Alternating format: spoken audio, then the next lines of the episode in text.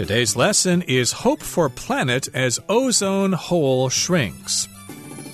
Hi, everybody. My name is Roger. And my name is Helen. And today we're kind of talking about something that has to do with science and the terrible things we're doing to the world. We've got uh, climate change, and now we've got this problem with the ozone layer that's been around for quite some time, but it appears that the ozone layer is healing. It's actually shrinking, and maybe things will get better after all. Well, that's the good news because the ozone layer had been in the news for a long time, for decades, and it was a major preoccupation or worry for countries around the world. But now, according to these new scientific discoveries or scientific studies, the hole in the ozone layer is actually getting smaller. So that's good news. That's a drop in the ocean, a drop in the bucket. Right, so there's something to be hopeful about. After all, the world isn't going down the toilet. We can survive for another hundred, a thousand years because the ozone layer is healing. And let's talk about this topic a little more in detail. Let's listen to the first part and then we'll come back to discuss it. Hope for planet as ozone hole shrinks. In a rare piece of good news for the environment, scientists have reported that the hole in the ozone layer is shrinking. Damage to the Earth's ozone layer above the Antarctic was first detected in the 1980s. It had been caused by harmful chemicals called chlorofluorocarbons, CFCs, which were widely used for insulation and refrigeration. The resulting hole in the ozone layer was allowing harmful radiation from the sun to reach the Earth's surface. 大家好，第一部分我们可以看到名词 layer，它的意思是层或是层次、阶层。例如，For Daisy's birthday, her mom made her a cake with six layers。为了 Daisy 的生日，她妈妈做了一个六层的蛋糕。又或者说，Sunscreen provides a protective layer on our skin to prevent us from getting burned。防晒乳为我们的皮肤提供了一层保护，以防止我们被晒伤。 另外，这个字也可以当做动词，指的是把点点点堆成层，或是暗层排列。例如，Michelle layered her clothing to keep warm。Michelle 穿了一层又一层的衣服来保暖。再举一个例子，The baker layered icing onto the cake。烘焙师傅在蛋糕上抹上一层又一层的糖霜。再来，我们介绍名词 radiation，它指的是光或热的辐射能或是辐射物。例如，Too much exposure to the sun's radiation can cause skin cancer。过度暴露在太阳辐射下会导致皮肤癌。另外，补充这个字的动词 radiate，r a d i a t e，radiate，它的意思是散发或是传播。举例来说，The scientist's influence has radiated into a number of different fields。 那名科学家的影响力已经拓展至好几个不同的领域。再看一个例子：Dorothy radiates kindness to all visitors who come to her house。Dorothy 对所有来到她家的客人都展现出善意。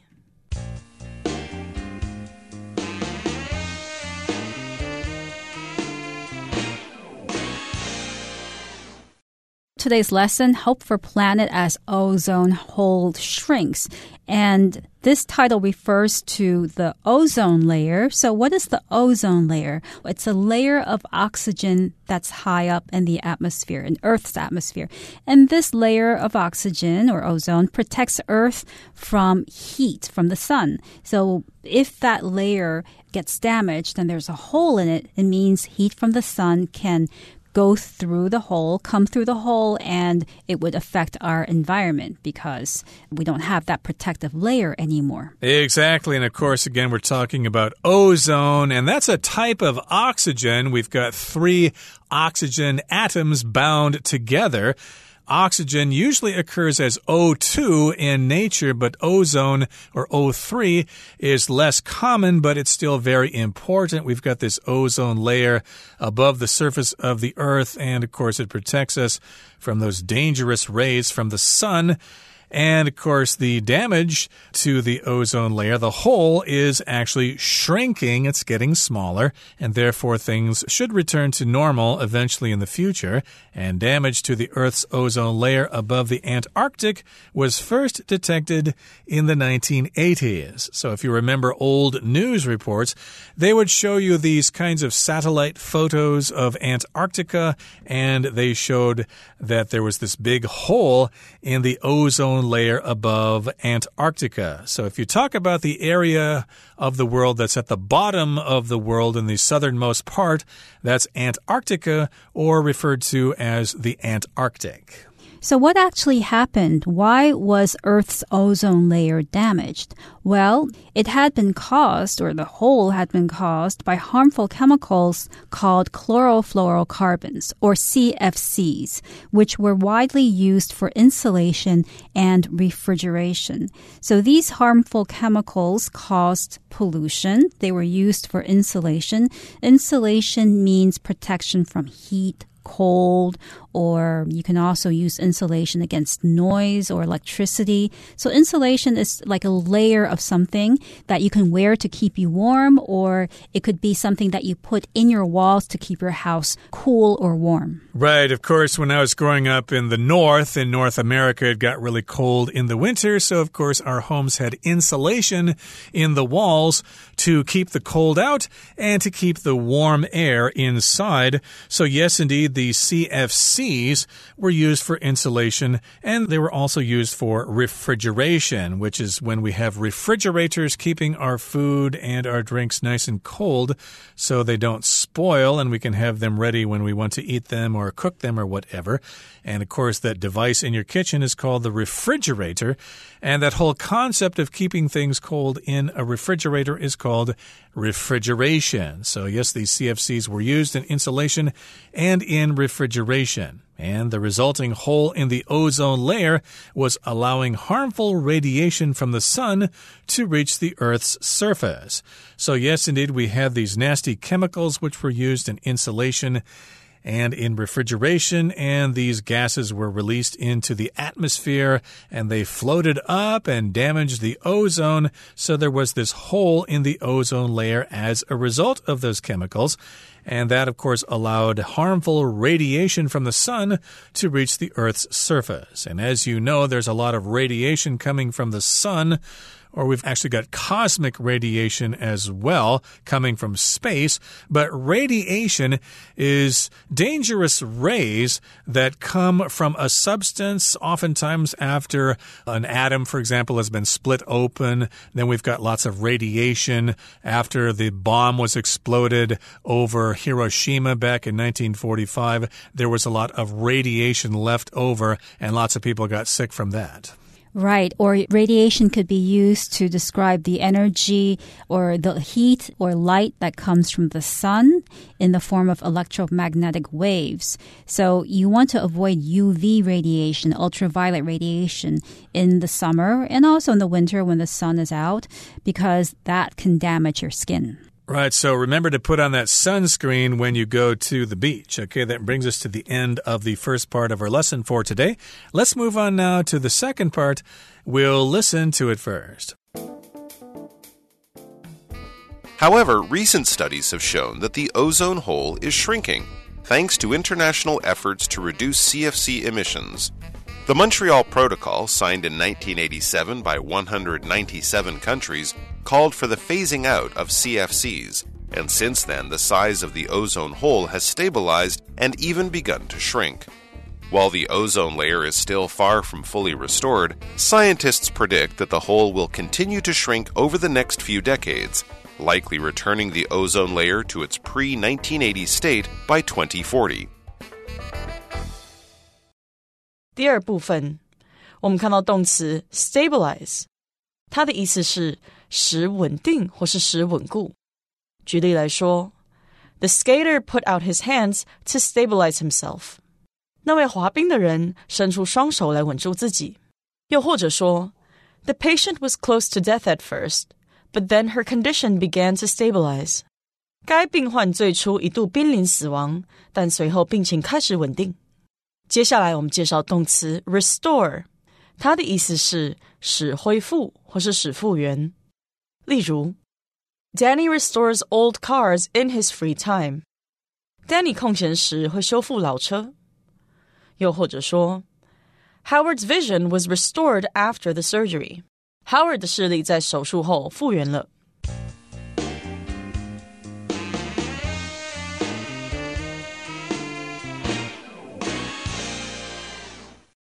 So, in the last part, we talked a bit about what the ozone layer is and how the hole in the ozone layer was created.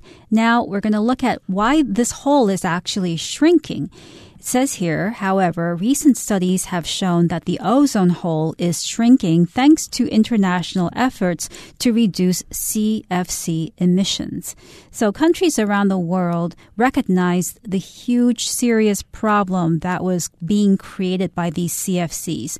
So these countries came together and through international efforts, they decided to reduce CFC emissions or the gases and the pollution that are created by CFCs. Exactly. So, of course, we had a big meeting in Montreal, which is a city in Canada, and it was the Montreal Protocol, and it was signed in 1987 by lots and lots of different countries. And that protocol called for the phasing out of CFCs.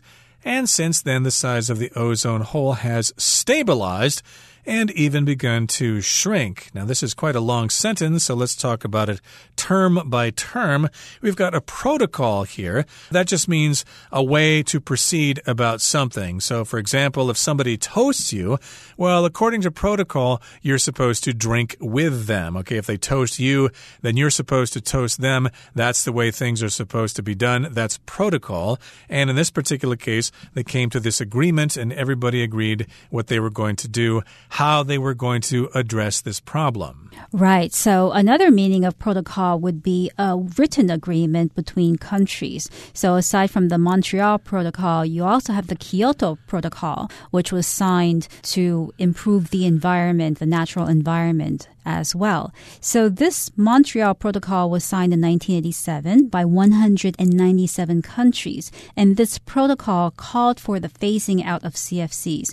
To call for means to decide that something must happen, and they decided to phase out this chemical. To phase out means to gradually stop using something. Usually it's used for chemicals that harm the environment or for technology that is no longer useful, like old technology. Apple, for instance, might phase out the iPhone, pick a number, because they have newer models and all of the accessories and apps no longer work with this older model, so they're going to phase it out. Yeah, whenever Microsoft comes out with a new version of Windows, they always say we're going to phase out the previous version, so you better upgrade to the new one.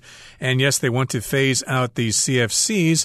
And since that time, the size of the ozone hole has stabilized. If something has stabilized, it has become more stable. It's not so subject to change. And in this particular case, it means that the ozone hole has not gotten larger. It has stopped getting larger.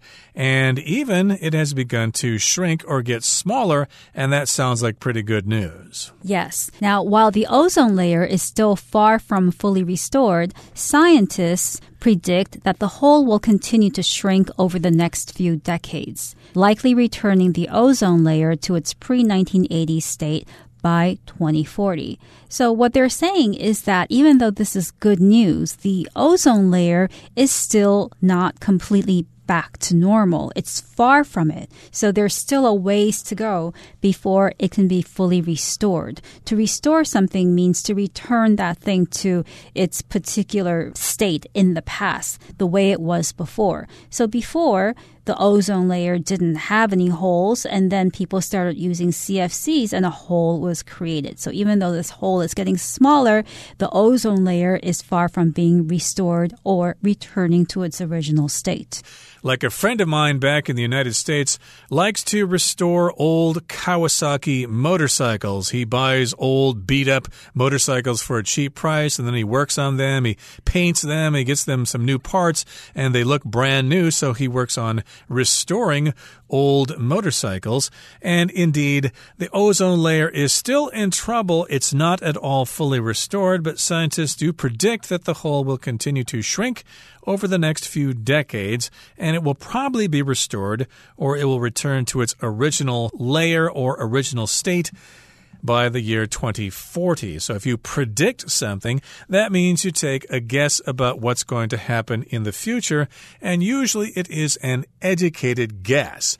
Of course, weather forecasters are trying to predict the weather. They're trying to tell us whether it's going to rain or whether it's going to be sunny. They're right a lot of times, but sometimes they're wrong. So that means we have a bit less than 20 years to go, according to the scientists' predictions or what they predicted about the ozone layer. Right. So the next problem we have to work on, of course, is climate change. And we need to stop those asteroids from crashing into the Earth. And we need to stop uh, problems with earthquakes and stuff like that. Oh my goodness, we've still got a lot of problems to tackle, but at least we seem to be tackling the problem with the ozone layer. That is good news. Okay, that brings us to the end of the second part of our lesson for today. Let's listen to the third and final part right now. Although this is a positive development, the fight to protect the ozone layer is not over yet. Nevertheless, the Montreal Protocol and its success are proof that when nations come together to protect the planet, urgent challenges can be overcome. 最后介绍一个动词 overcome，这个字有克服或是战胜的意思。例如，The basketball player overcame a serious ankle injury and is playing at a high level again。那位篮球选手克服了脚踝重伤， 再度发挥高超球技，或是 Kevin attended a speech club to try to overcome his shyness. Kevin 参加了一个演讲社团，努力克服自己的害羞。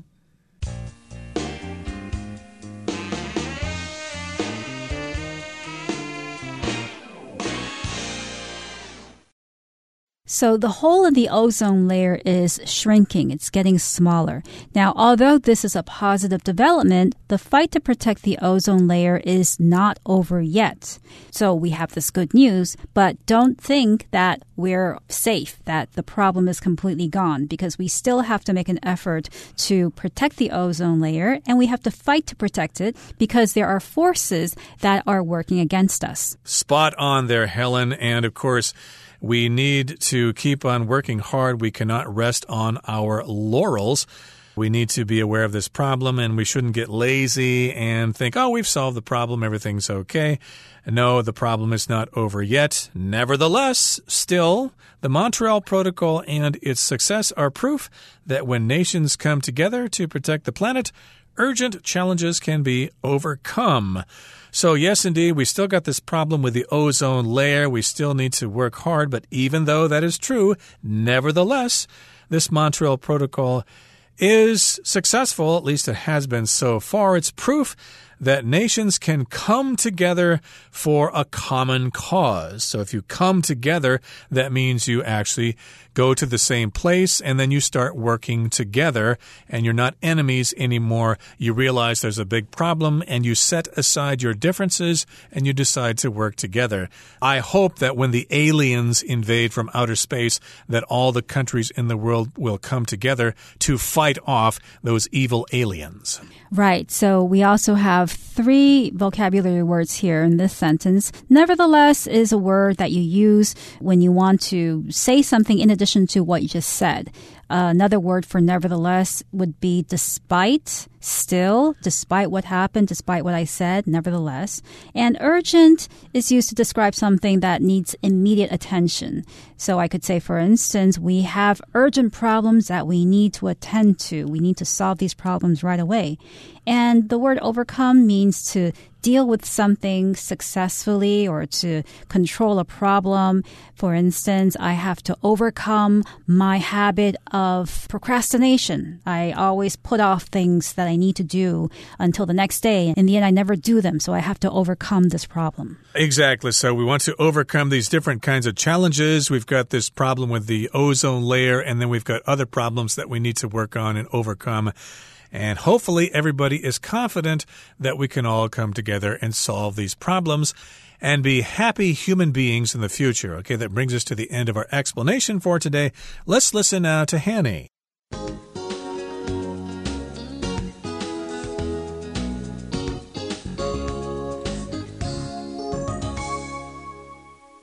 各位同学，大家好，我是 Hanny。我们来看今天的文法重点。首先看到课文第二部分的第二句，他写说，一九八七年由一百九十七个国家签署的蒙特娄议定书，呼吁逐步减少使用氯氟碳化合物。那文中是用 called for the phasing out of CFCs 来表达呼吁逐步减少使用氯氟碳化合物。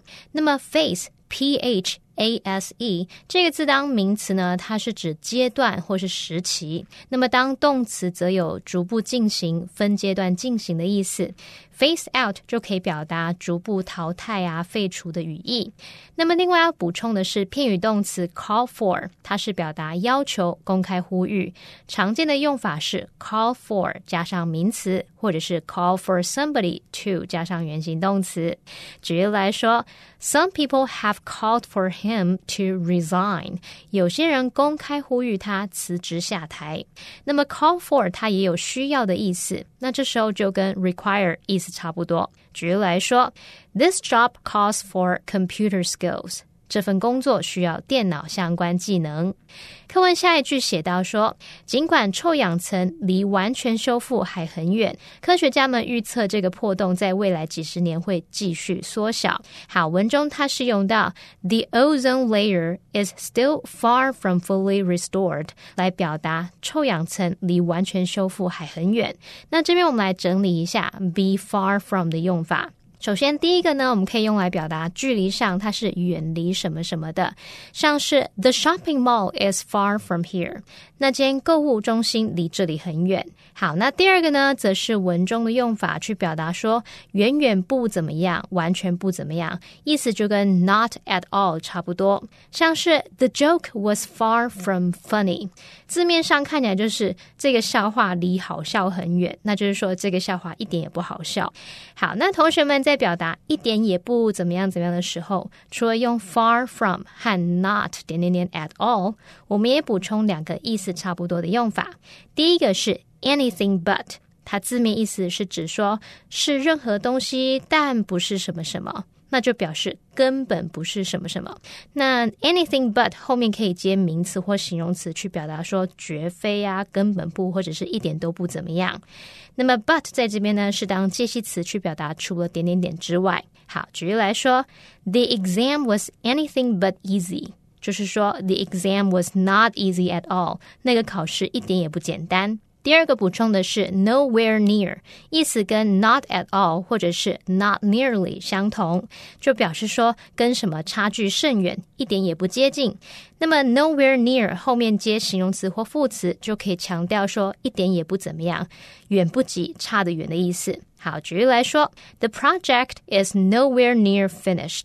那个专案离完成还差得远呢。好，那么以上今天重点整理，我们回顾今天单字吧。Layer. Ten feet below the ground surface, the digging treasure hunters hit a thick layer of clay. Radiation.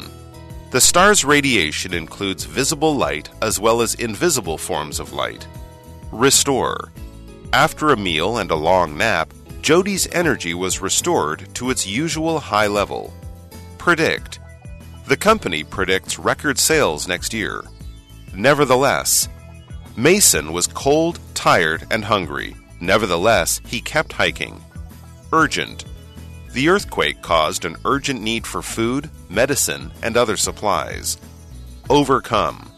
Janet worked to overcome her shyness by making conversation with new acquaintances.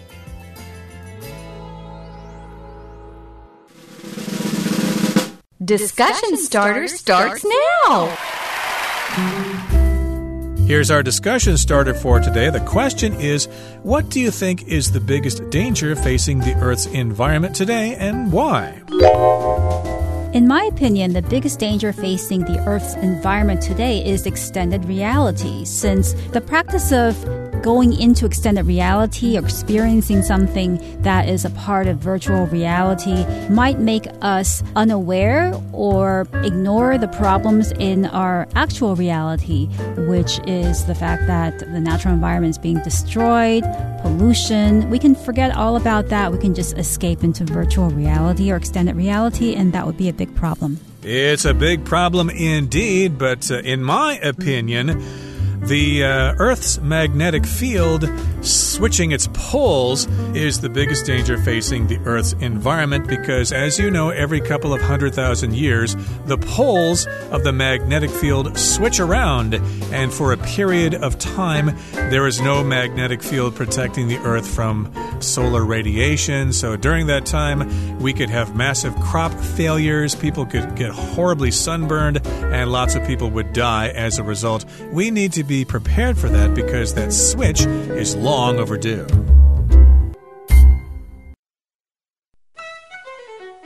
Well, everyone, today's article has come to an end, and I sure hope you enjoy reading along with us. I am Helen. I am Roger. See, you next time.